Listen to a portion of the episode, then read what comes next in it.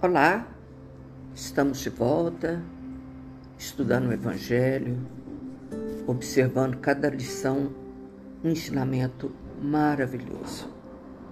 No capítulo 2 do nosso Evangelho, tem o título de Meu Reino Não É Deste Mundo, onde aquele famoso encontro de Jesus com Pilatos. Vamos ler para relembrar. Vamos imaginar a cena, a gente assistindo a cena dessa. Pilatos, tornando a entrar, pois, no palácio, e tendo feito vir Jesus, lhe disse: Sois o rei dos judeus? Jesus respondeu: Meu reino não é deste mundo. Se meu reino fosse deste mundo, minha gente teriam combatido para me impedir de cair nas mãos dos judeus. Mas meu reino não é daqui. Pilatos então lhe disse: Sois, pois, rei? Jesus respondeu: Vós o disseste. Eu sou o rei. Não nasci, nem vim a este mundo, senão para testemunhar a verdade. E qualquer que pertença à verdade, escuta minha voz. Anotou João. E Pilatos perguntou para ele o que era verdade. O que você está falando? E ele, abaixado a cabeça, não respondeu, porque ele não teria capacidade de entendimento para a verdade que Jesus trazia. Ele entendia reino e rei da terra, das terras, de possuir terras. E não é para isso que Jesus veio. Ele veio falar de um outro mundo, mas também Pilatos não ia entender esse outro mundo. Então foi preciso passar muitos anos, muitos séculos, milênio, para que a gente entender de que verdade Jesus veio trazer. Qual é essa verdade? Mas tem muita gente que ainda não dá conta de ver a verdade que Jesus veio trazer deste outro mundo. Foi preciso de amadurecer o homem para chegar à doutrina espírita, esclarecer sobre essa verdade, esse outro mundo. E André Luiz, na série André Luiz, ele registra para nós, traz para nós a explicação desse outro mundo, que é o mundo do espírito. Trazendo é, no nosso lar, por exemplo, verdade que muita gente ainda não dá conta de assimilar essa verdade. Eu estou folheando aqui o livro Nosso Lar e a gente, ele, a gente não dá conta. Tem gente que não dá conta de entender esse livro Nosso Lar, que é o esclarecimento, explicar para a gente o que que, como é a vida real do espírito. Mas acontece que tem muita gente ainda que não dá conta dessa verdade. É como explicar-se para uma criança e eu não posso forçar ninguém a querer entender isso. Ele tem que entender de acordo com a sua própria evolução. É bonito isso, não é? Tem esse pedaço aqui que ele fala sobre a verdade. Que deixa eu ver se eu acho aqui. O homem terrestre não é um deserdado, é filho de Deus em trabalho construtivo envergando a roupagem da carne. Aluno de escola benemérita, onde precisa aprender a elevar-se. A luta humana é a sua oportunidade, a sua ferramenta, o seu livro. Ele está dizendo aqui no, no prefácio, como se fosse um prefácio do livro Nosso Lar. Ele diz uma coisa tão linda aqui, vou ler, eu ia ler no fim, mas vou ler agora. Ó amigos da terra, quantos de vós podereis evitar o caminho de amargura com o preparo dos campos interiores do coração. Acendei vossas luzes antes de atravessar a grande sombra. Buscai a verdade antes que a verdade vos surpreenda. Suai agora, para não chorardes depois. Ele termina o capítulo com essa frase que eu achei espetacular. Claro que eu já li várias vezes, mas a gente perde, né? Esquece. Então é lindo demais. Então a gente precisa nos preparar agora para poder não chorar depois. Busca a verdade antes que a verdade vos surpreenda. Tem muitas pessoas que ainda acreditam que morreu, acabou. E qual será a surpresa dele em achar que a vida continua? Mas eu morri, como é que eu estou aqui? Né? Não precisa ser suicida para isso. Basta ter na Terra caminhando agora dizer que não tem nada, morreu, acabou. E a hora que ele fecha os olhinhos da matéria e abre o olho do espírito, está do lado de lá, tal qual era aqui. Uai, mas eu não morri? Tenho certeza que eu morri, por que, que eu estou aqui agora? É uma surpresa. Busca a verdade antes que a verdade vos surpreenda. Suai agora, para não chorardes depois. E a gente tem observado, presta atenção, a gente fala muito nisso, em transformação, né? Chega de, de desculpa, chega de justificativa, transformai-vos, disse Joana de Ângeles. Porque sem você se renovar, não tem jeito de você se transformar. E não transformando, não tem jeito de você evoluir.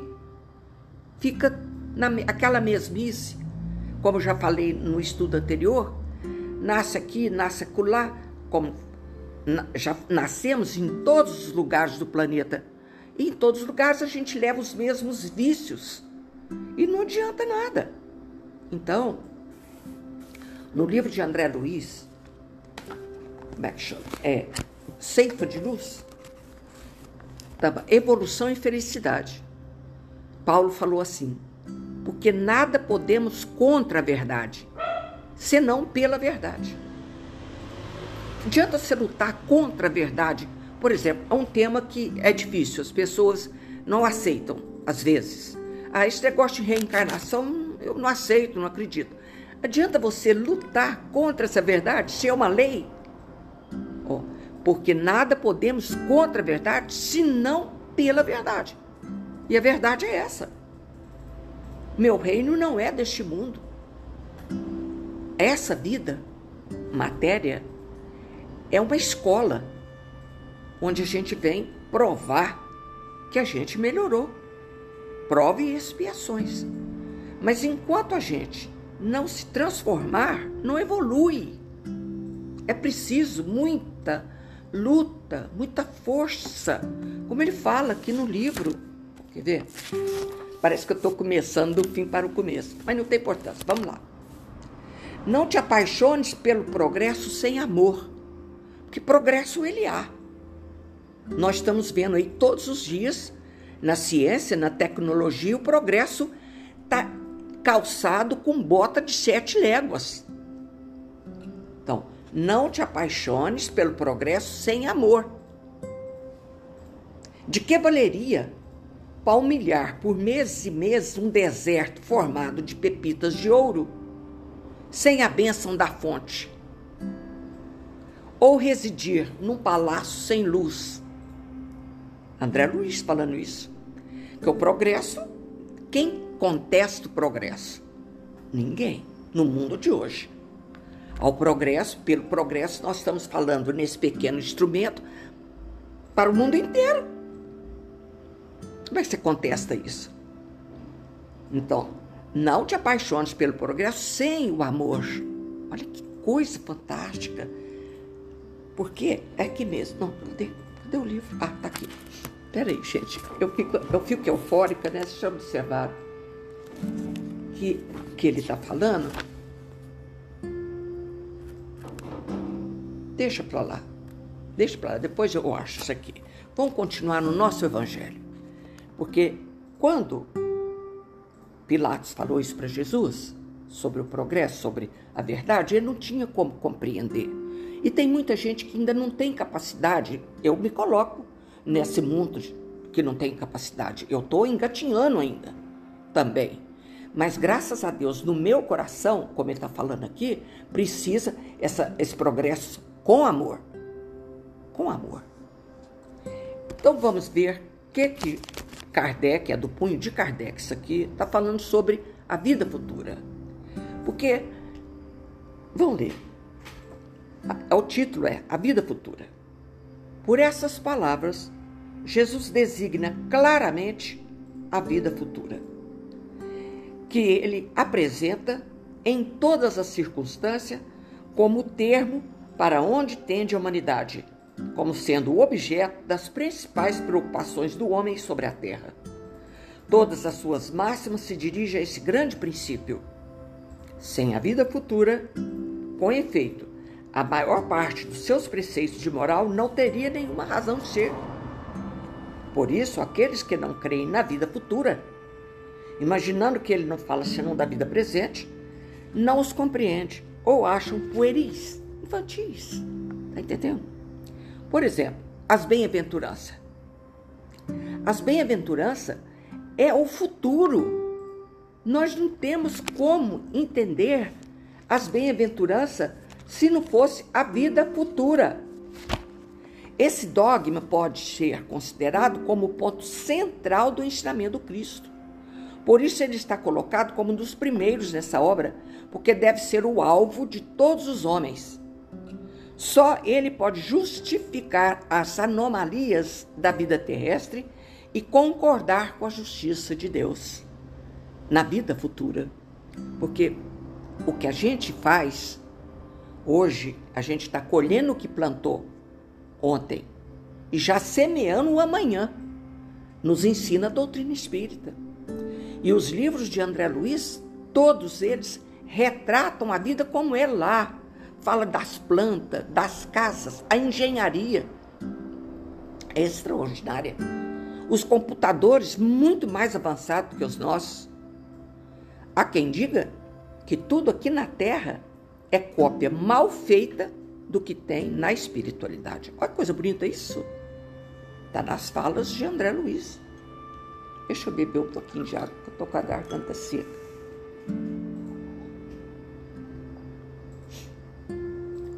Então, só ele pode justificar essas anomalias da vida terrestre. Porque um rico, uma pobre, um preto, um branco, um aleijado, outro não. Essas diferenças que existe na terra é obra do próprio homem. É ele que, aliás, Deus tem a sua, aqui do nosso lar, a, o departamento de reencarnação para trazer essas criaturas para elas repararem aquilo que eles fizeram de errado. Não castigo, pelo amor de Deus, a gente já falou nisso muito. Uma consequência do ato do passado. E hoje a gente está colhendo aqui na terra essas coisas. Mas a gente precisa de acreditar que é pelo amor e por amor que Deus permite essas anomalias, essas diferenças. É por amor que, Jesus, que Deus, no seu planejamento, né, nos permite vir aqui para a transformação porque eu leso meu perispírito na prática de é, fazendo coisas, é, nas escolhas erradas, fica mais suave falando assim. Então eu leso meu perispírito. Então Deus, a sua infinita misericórdia, me permite outra encarnação para reparar aquele mal. Sempre a gente dá esse exemplo. Uma forma de bolo, por exemplo. Você amassa ela, ela cai, faz aquele amasso, aí depois você põe a massa ali e vem o bolo torto, diferente, porque a forma está estragada. Não é isso? A gente estraga nosso perispírito com as escolhas erradas que nós fazemos. E Deus, na sua infinita misericórdia, nos permite a oportunidade de, de, de consertar aquilo. Essa vida futura que Jesus vem falar dela é a coisa mais linda do mundo que a doutrina nos nos ensina. Vamos ler, continuar aqui, que é maravilhoso. Quem gosta de ler o Evangelho, capítulo 2, Meu reino não é deste mundo. Os judeus não tinham senão, senão ideias muito incertas quanto à vida futura. Eles sabiam da reencarnação, sabiam da vida futura, mas não estava preparado ainda para a verdade. Tava, não tinha a maturidade que a humanidade tem hoje. Por isso que ele falou isso. Ó. Os judeus não tinham senão ideia muito incerta quanto à vida futura. Acreditavam nos anjos, que consideravam como seres privilegiados da criação, mas não sabiam, olha que lindo isso aqui, não sabiam que os homens pudessem vir a ser um dia anjos. Vocês já leram isso no nosso Evangelho? Mas não sabiam que os homens pudessem vir a ser um dia anjos, porque nós estamos na fase hominal, passar para a angelitude. Mas por enquanto a fase animal ainda está muito grande, ainda em nós. Nós precisamos nos tornar humanos para depois tornar anjo. Eu amo essa frase que eu amo, mas não sabiam que os homens pudessem vir ser um dia anjos e partilhar sua felicidade. Olha que coisa fantástica! Nós estamos nos preparando para a angelitude, mas primeiro precisamos sair da animalidade e nos tornar humanos porque ainda uma força animal nos impele quando a gente fica colérico, sabe? Aquelas coisas feias. Aí é, a nossa parte animal vem à tona, né? Partilhar sua felicidade. Felicidade de quem? Dos anjos, porque um dia, quer queiramos, quer não queiramos, vamos, vir, vamos nos tornar anjos, espíritos puros. Vai demorar, mas que vai, vai. Segundo eles, a observação das leis de Deus era recompensada pelos bens da terra. A gente pensa muito isso ainda. Eu vou obedecer à lei de Deus e vou ganhar na loteria, eu vou comprar um meu carro, eu vou comprar minha casa. Era recompensada pelos bens da terra, pela supremacia da sua nação, pelas vitórias sobre seus inimigos. As calamidades públicas, as derrotas, era o castigo de sua desobediência a gente ainda pensa nisso, gente.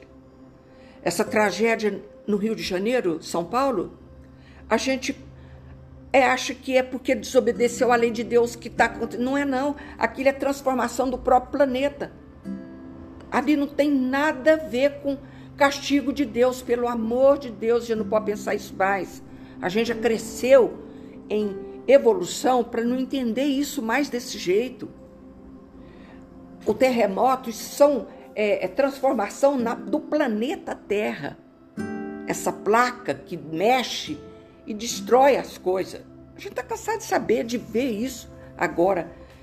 E com a nossa evolução, a gente precisa de não é, é, pôr a culpa em Deus com isso. Pelo amor de Deus, não, não é nada disso. Nada.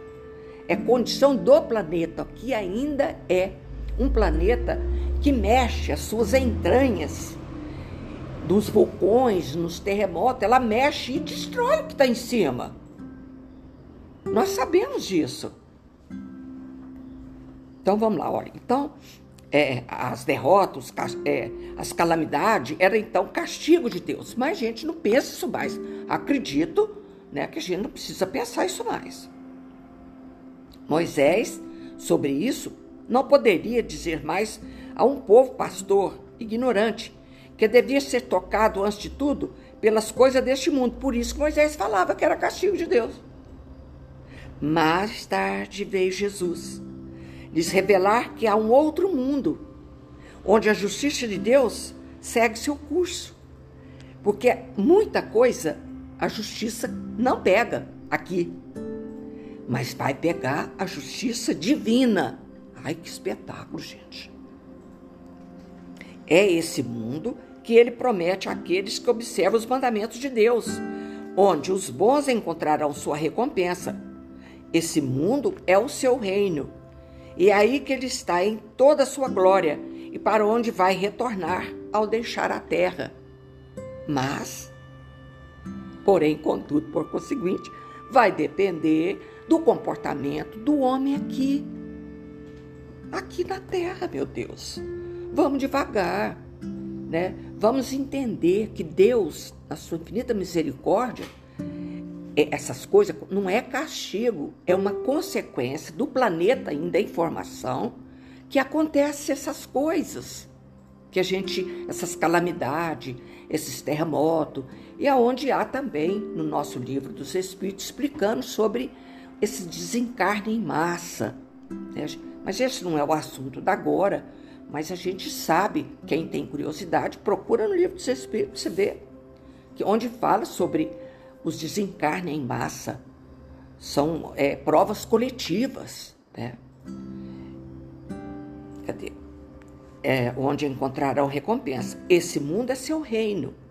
E aí que ele está em toda a sua glória, para onde vai ao retornar, ao deixar a terra. Mas vai depender do nosso comportamento aqui e agora. Por isso que ele falou: não te apaixones pelo progresso sem amor porque você fica tão apaixonada pelo progresso que esquece que você vai ter que ir embora.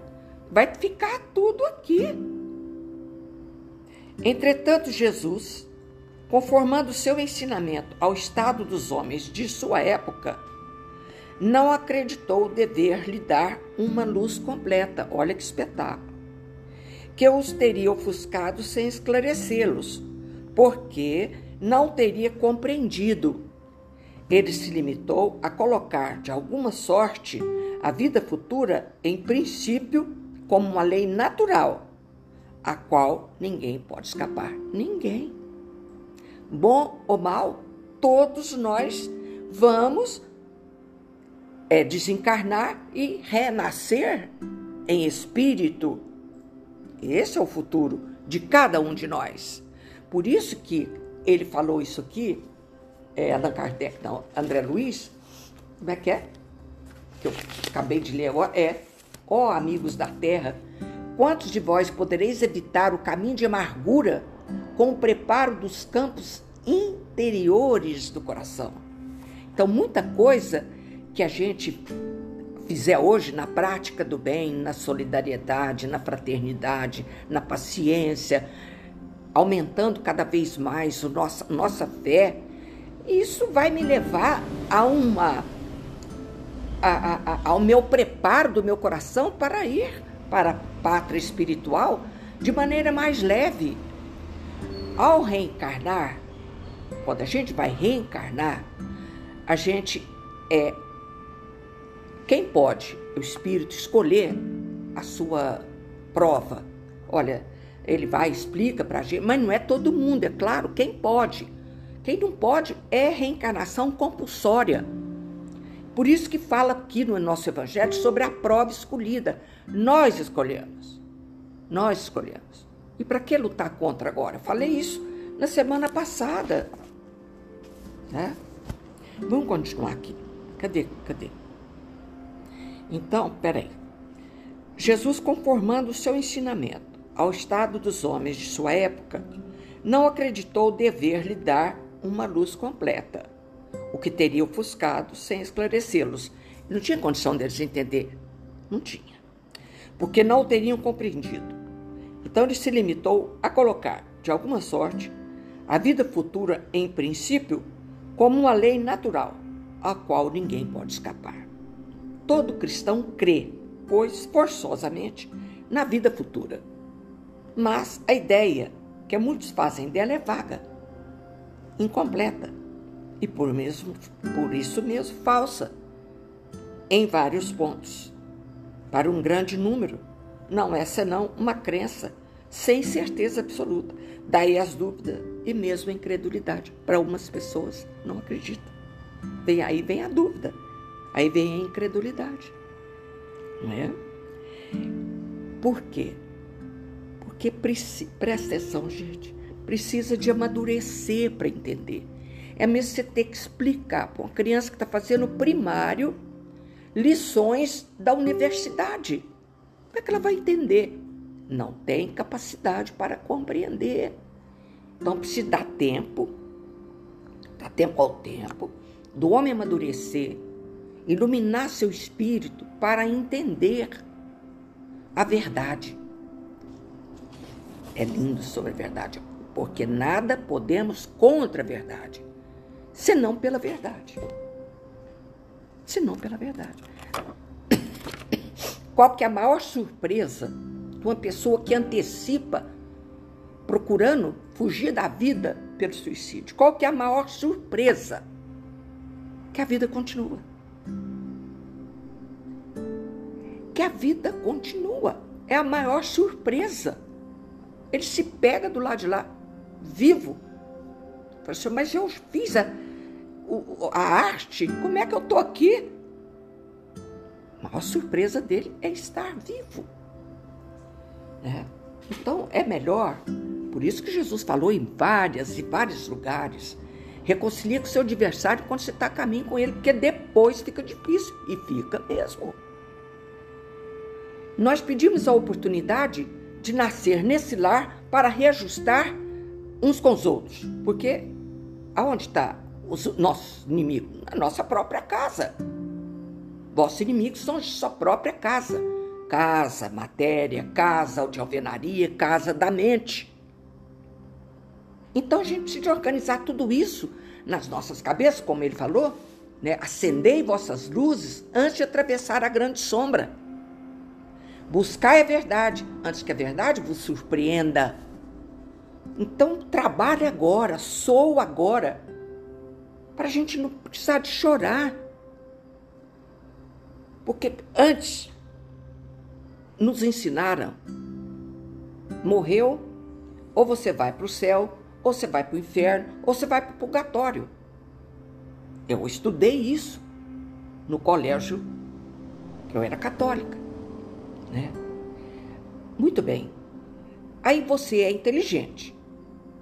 Você sabe que no céu não tem lugar. Como é que eu vou para o céu? Eu estou muito imperfeita para ir para o inferno, para o céu.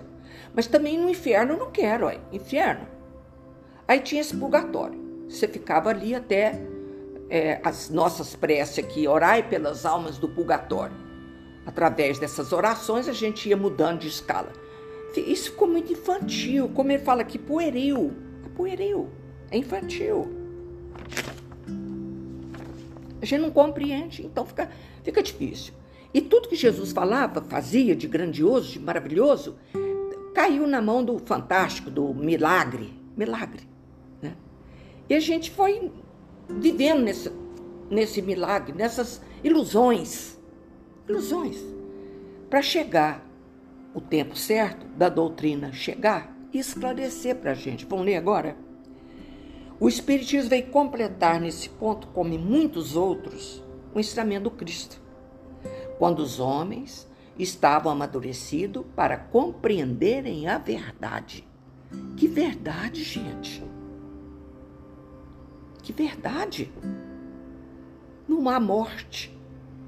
A comunicação entre o mundo espiritual e o mundo material é clara, é, transparente. Não é porque morreu, que eu nunca mais vou conversar com meu filho, ele pode conversar comigo através do meu sonho, meu sono. São verdades que contesta, que briga, não adianta. Então, você só pode, como é que é? Você só pode entender a verdade pela verdade. Que lindo, gente. Que lindo. Então, o homem não estava maduro para compreender a verdade. Com o Espiritismo, a vida futura não é mais um simples artigo de fé ou uma hipótese. É uma realidade material demonstrada pelos fatos, porque são as testemunhas oculares que vêm descrevê-la em todas as suas fases, em todas as suas peripécias, de tal sorte que não somente a dúvida não é mais possível, mas a inteligência mais vulgar pode fazer ideia do seu verdadeiro aspecto, como se imaginasse um país do qual se leu uma descrição detalhada. E, e André Luiz, ele descreve as lições que ele descreve com detalhes, com capricho mesmo de detalhes. Mas no livro que eu estou lendo agora dele, cadê? Cadê meu livro? Ah, não está aqui agora. É Os Mensageiros.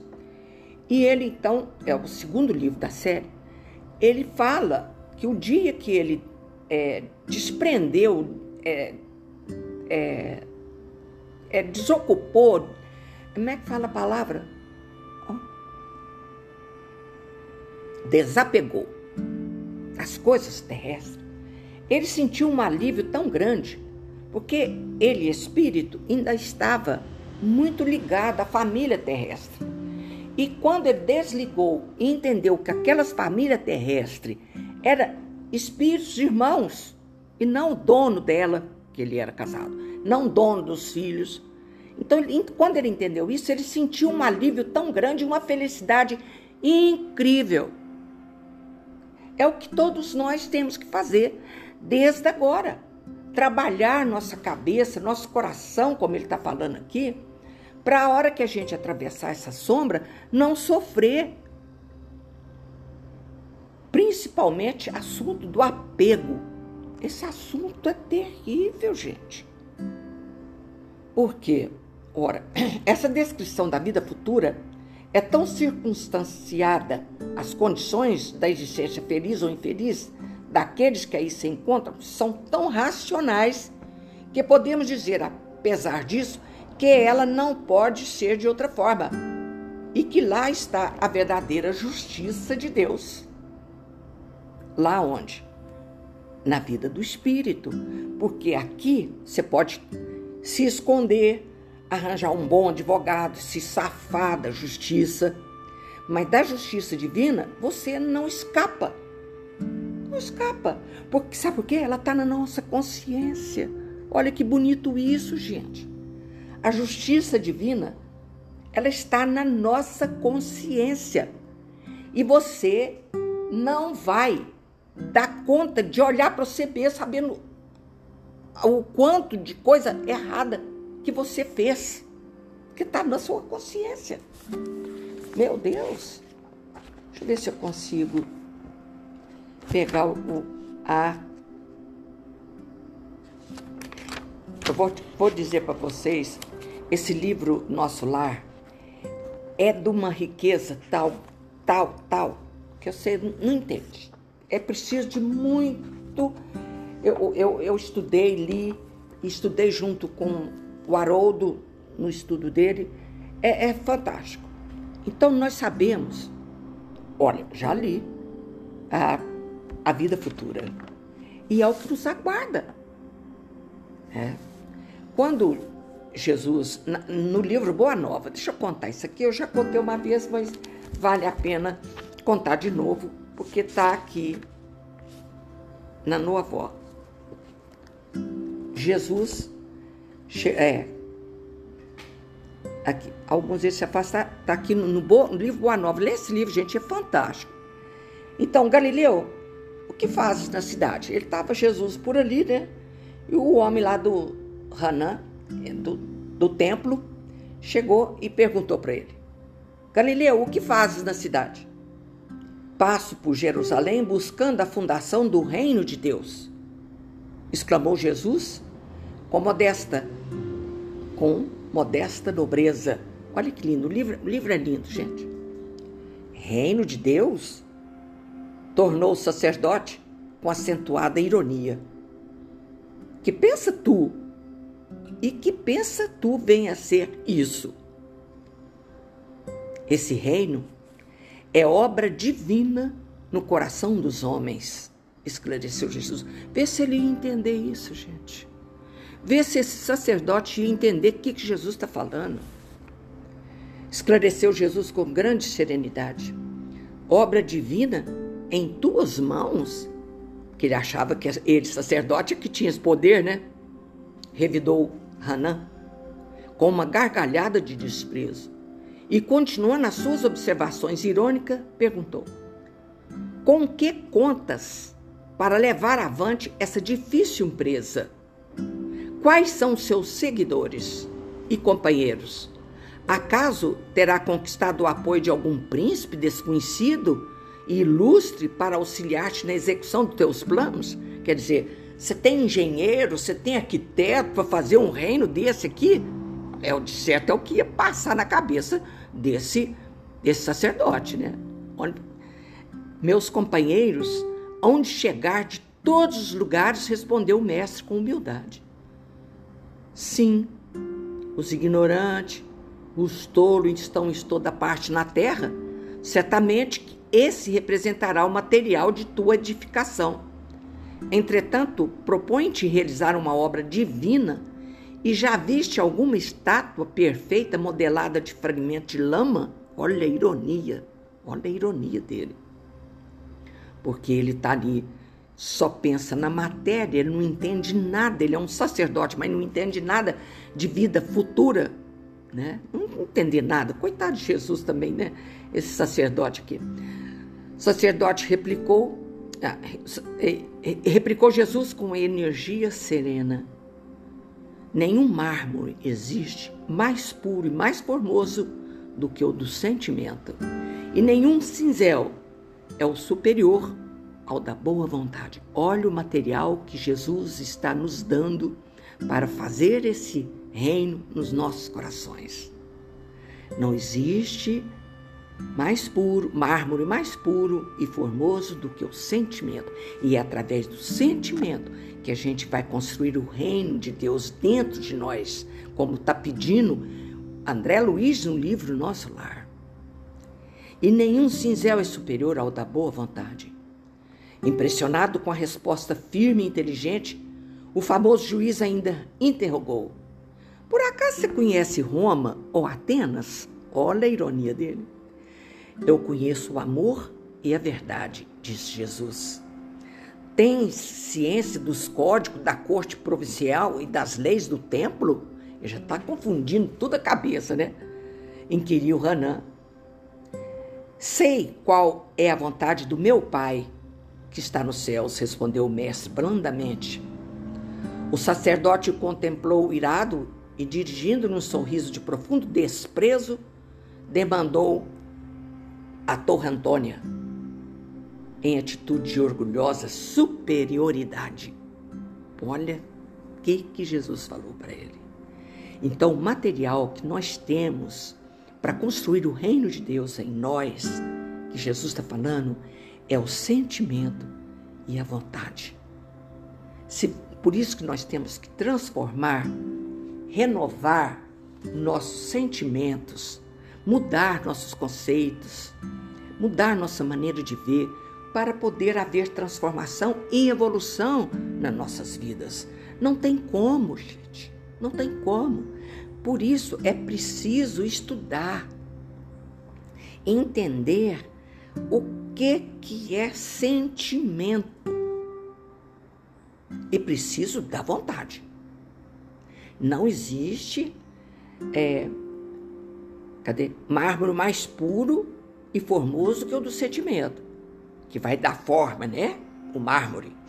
E, e, ele, e, e nenhum cinzel é superior ao da boa vontade. Cinzel é o material para eu trabalhar o mármore, né? E olha que coisa maravilhosa isso dentro do livro Boa Nova.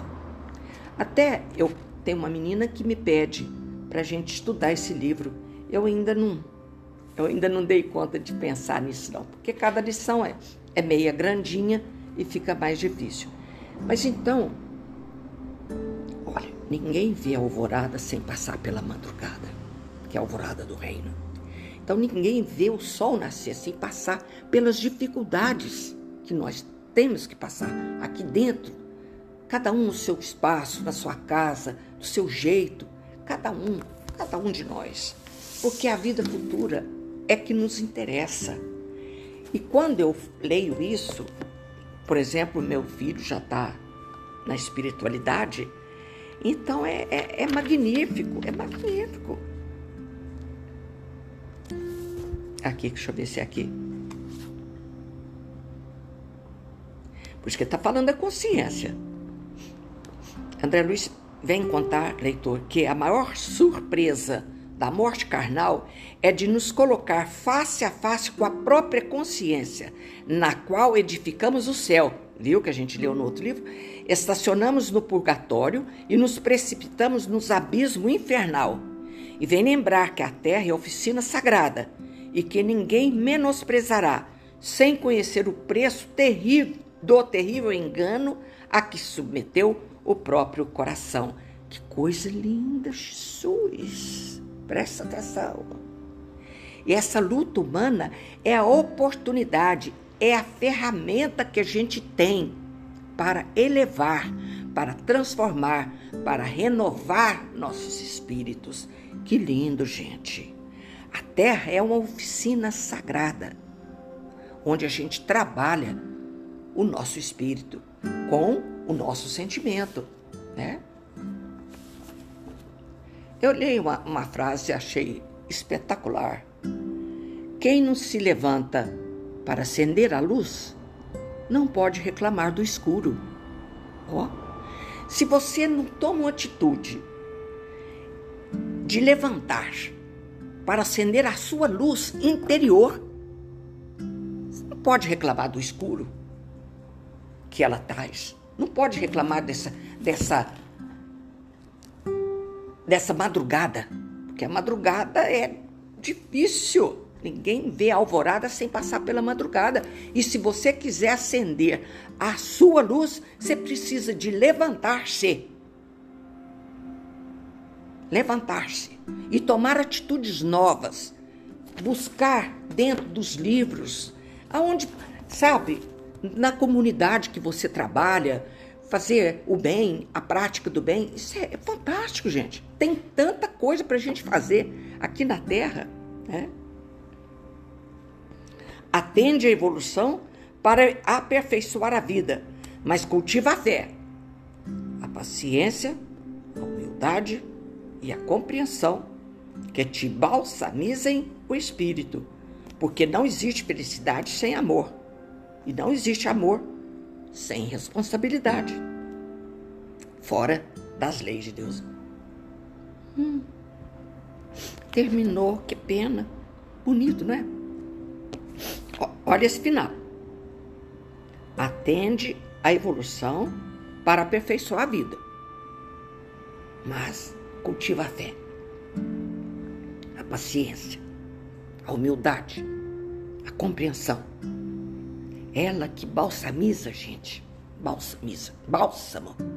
Essa palavra é linda. Porque não existe felicidade sem amor. E não existe amor sem responsabilidade. Desculpa, fora das leis de Deus. Terminamos. Que lindo, né? Gostei demais. É um capítulo espetacular. Vamos agradecer a Deus e a Jesus esse momento que nós passamos juntos. Minha garganta tá seca hoje.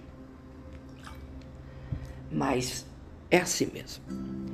A gente, nós estamos juntas para isso. Porque essa fala de André Luiz, que está no nosso lar, nós temos que guardar isso na nossa mente na nossa mente, porque estou folheando para isso chegar lá de novo. Como ele está falando, vai servir de nossa prece. Amigos da terra, quantos de vós podereis evitar o caminho de amargura com o preparo dos campos interiores do coração? Acendei vossas luzes antes de atravessar a grande sombra. Buscai a verdade antes que a verdade vos surpreenda. Vamos soar agora, gente, para a gente não precisar de chorar depois. Levanta e acende a luz, a luz do entendimento, a luz da razão, para a gente não ficar no escuro. Quem não acende, quem caminha, caminha escura. Mãe Santíssima, envolva-nos todos no seu manto de amor e de luz Jesus querido, nosso mestre, nosso irmão maior, que veio nos mostrar a coisa mais linda do mundo, que nós não estamos aqui na terra a, a bel prazer, não, a gente está aqui, ele nos ama. E ele falou que para o Pai, que nenhuma de vossas almas que você me confiou vai se perder, meu Pai. E Ele vela por todos nós e leva o tempo que levar. Todos nós vamos é, encontrar com Ele. Todos nós vamos perder essa animalidade para virar humano, para virar anjo. Todos, não adianta banar a cabeça, não. É todo mundo. Por isso, Jesus querido, nós te amamos, mas nós te amamos muito. Todos nós que estamos escutando agora, te amamos com profundidade mesmo. Apesar da gente não ter nem noção do que seja o verdadeiro amor. Mas nós te amamos, Jesus querido. Envolva-nos no seu amor, na sua luz. Ave Maria, cheia de graças, o Senhor é convosco. Bendita sois vós entre as mulheres, e bendito é o fruto do vosso ventre, Jesus. Santa Maria, Mãe de Jesus, rogai por nós, pecadores, agora e na hora de nossa morte. Amém. Amo vocês onde quer que vocês estejam. Se levantem. Não fica com preguiçinha, não. Levanta para acender a sua luz. E o interruptor está na sua mão. Agora, acenda a luz do amor nos seus corações. Te amo, amo vocês onde quer que vocês estejam. Amo e amo muito, muito mesmo. Fiquem com Deus, que Jesus os abençoe.